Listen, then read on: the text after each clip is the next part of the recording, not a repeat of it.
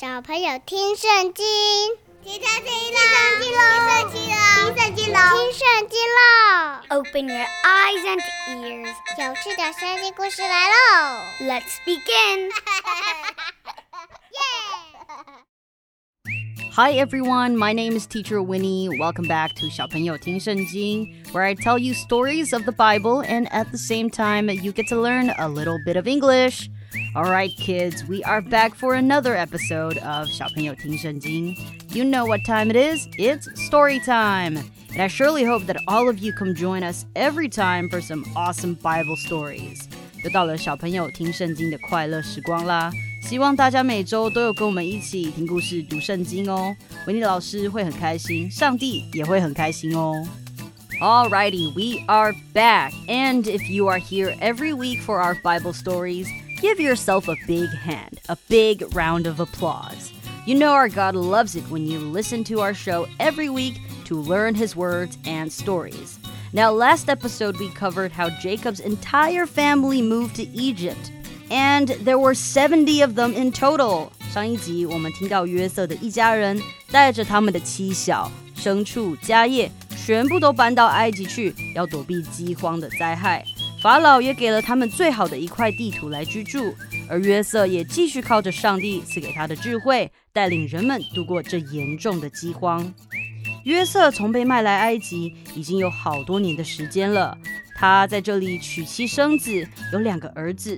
雅各曾经以为自己再也看不到约瑟了，如今约瑟与他团圆，他也要来祝福约瑟的这两个儿子。Today we are telling the story of how Jacob blesses Manasseh and Ephraim. That's right, this is where our story begins today. So, kids, grab your snacks and your juice or some milk Sit back and relax. The story is about to begin. 那小朋友，你准备好了的话，我们就要开始喽。说故事的时候要专心听哦，因为每一个故事结束时，维尼老师都会问你几个小问题，可以找家人陪你一起讨论、思考一下哦。And now, without further ado, you know what to do. We are going to dive right into the story. 在经过了这些事以后，有人对约瑟说。你的父亲病了，约瑟就带着两个儿子马拿西和以法莲一起去探望雅各。After everything that has happened, Jacob has become ill. Joseph was told that his father Jacob had become very sick. So Joseph went to see him and took along his two sons, Manasseh and Ephraim. When Joseph arrived, someone told Jacob, Your son Joseph has come to see you. So Jacob sat up in bed, but it took almost all his strength. 当约瑟到了雅各那里，就有人告诉雅各说：“你的儿子约瑟到你这里来了。”雅各年纪也大了，身体也变得虚弱，就勉强在床上坐起来，仿佛啊用尽了全身的力气。雅各呢就对约瑟说：“全能的神 曾经在迦南地的路斯向我显现，赐福给我，对我说：“我必使你生养众多，成为一大族。我必把这地赐给你的后裔，做永远的产业。” Jacob told Joseph, "God all-powerful appeared to me at Luz in the land of Canaan, where He gave me His blessings and promised, I will give you a large family with many descendants that will grow into a nation, and I am giving you this land." That will belong to you and your family forever. Then Jacob went on to say, Joseph, your two sons Ephraim and Manasseh were born in Egypt but I accept them as my own, just as Reuben and Simeon are mine. Any children you have later will be considered yours, but their inheritance will come from Ephraim and Manasseh. Unfortunately, your mother Rachel died in Canaan after we had left northern Syria and before we reached Bethlehem, and I had to bury her along the way. 雅各说：“我还没到埃及见你之前，你在埃及地生了两个儿子。现在他们算是我的，以法莲和马拿西是我的，好像流变和西缅是我的一样。你在他们以后所生的子孙都是你的，不过在继承产业的事上，他们可以归在他们的哥哥名下。至于我，我从巴旦回来的时候，在迦南地的路上，那里到以法他还有一段路程。拉结，你的母亲就死在我身边，我在那里把她埋葬在以法他的路旁。以法他就是伯利恒。雅各剩下的年日已经不多了，他要在他离开人世前跟约瑟交代一些事情，也是提醒他他的 purpose，他的命定。Jacob was very old and almost blind. He did not recognize the two boys, and so he asked Joseph, "Who are these boys?" 这个时候啊，雅各已经非常老了，他的眼睛也几乎看不见。他看见约瑟的两个儿子，却认不出他们是谁。于是他就问约瑟：“他们是谁？”约瑟回答父亲雅各：“他们是我的儿子，是神在这里赐给我的。”雅各说：“把他们领到我这里来，我要给他们祝福。”因此约瑟就领他们到雅各面前，他就与他们亲嘴拥抱他们。Joseph answered, "These are my sons. God has given them to me here in Egypt." Bring them to me, Jacob said. I want to give them my blessing. So Joseph brought the boys to him, and he hugged and kissed them. 这是一个非常令人感动的时刻，因为曾经以为自己已经失去约瑟的雅各，他认为他再也见不到约瑟了。但是如今呢，他却不仅能见到约瑟，还能见到他的后裔。 Jacob turned to Joseph and told him, For many years I thought you were dead, and that I would never see you again. But now God has even let me live to see your children. 雅各对约瑟说：“我想不到可以看见你的面，现在神竟然让我还能见到你的后裔，你的儿子们。”约瑟把两个儿子从雅各膝上抱下来，自己脸伏在地下拜。Then Joseph made his sons move away from Jacob's knees, and Joseph bowed down in front of him with his face to the ground. After Joseph got up, he brought his two sons over to Jacob again. He led his younger son Ephraim to the left side of Jacob, and his older son Manasseh to the right. 当约瑟起来后，他领着他的两个儿子到雅各的跟前，以法莲在雅各的左边，马拿西在雅各的右边。但是雅各却两手交叉， 右手按在次子以法莲的头上，左手按在长子马拿西的头上。but before Jacob gave them his blessing, he crossed his arms, putting his right hand on the head of Ephraim and his left hand on the head of Manasseh. Then he gave Joseph his blessing and said, My grandfather Abraham and my father Isaac worshiped the Lord God. He has been with me all my life, and his angel has kept me safe. Now I pray that he will bless these boys, and that my name and the names of Abraham and Isaac will live on because of them. I ask God to give them many children and many descendants as well. 他祝福约瑟说：“愿我祖先亚伯拉罕和以撒的神，一生牧养我直到今日的神，那救我脱离一切祸患的使者，赐福给这两个童子。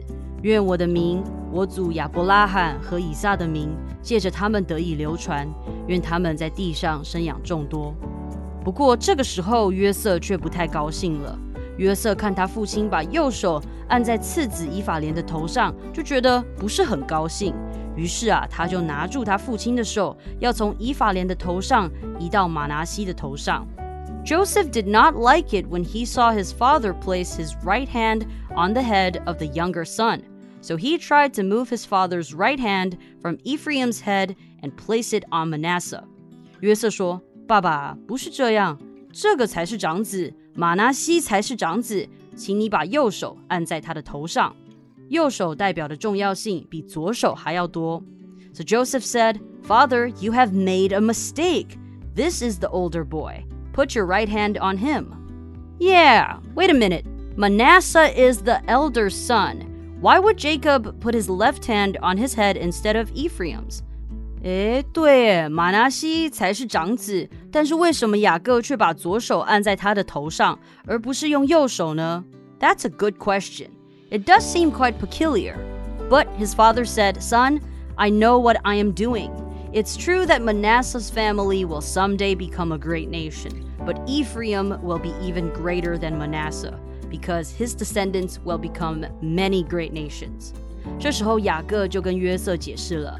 雅各说：“他知道自己在做什么。”他对约瑟说：“我知道，我儿啊，我知道，他也要成为一族，也要强大。只是他弟弟比他还要强大，他的后裔要成为多族。” Jacob told him that in the future the people of Israel would ask God's blessings on one another by saying, I pray for God to bless you as much as he blessed Ephraim and Manasseh. Jacob put Ephraim's name first to show that he would be greater than Manasseh. 那一天，雅各给他们祝福说：“以色列人要用你的名祝福人，愿神使你像以法莲和马拿西一样。”于是雅各就立以法莲的名在马拿西之上。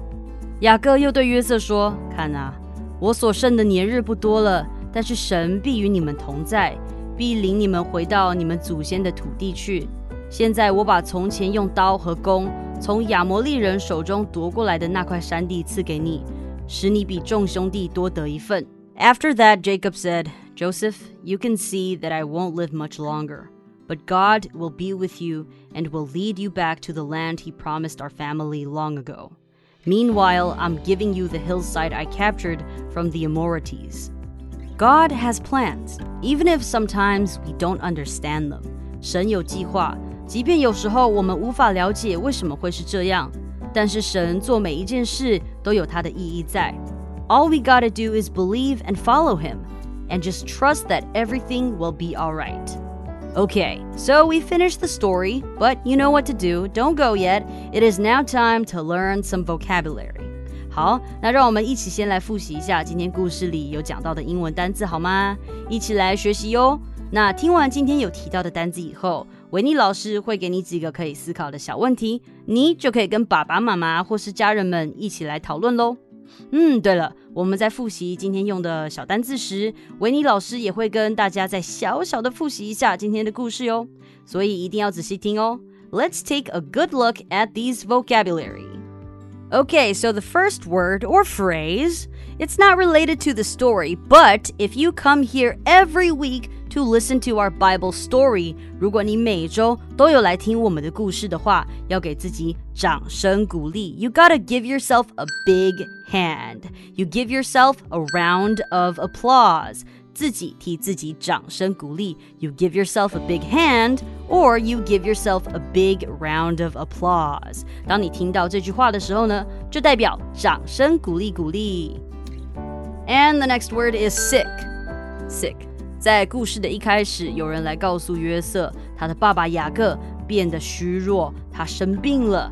在故事里面呢，一开始我们用的是 ill 这个字，不过呢，维尼老师把它简化了，变成简单一点的 sick。像有时候我们觉得不舒服，有时候我们感冒生病了，你就可以说 I'm sick，我生病了。但是在故事里面，我们今天用的是 ill，不过呢，维尼老师也把 sick 加进去，让大家可以更容易理解哦。And the next word is strength. Strength.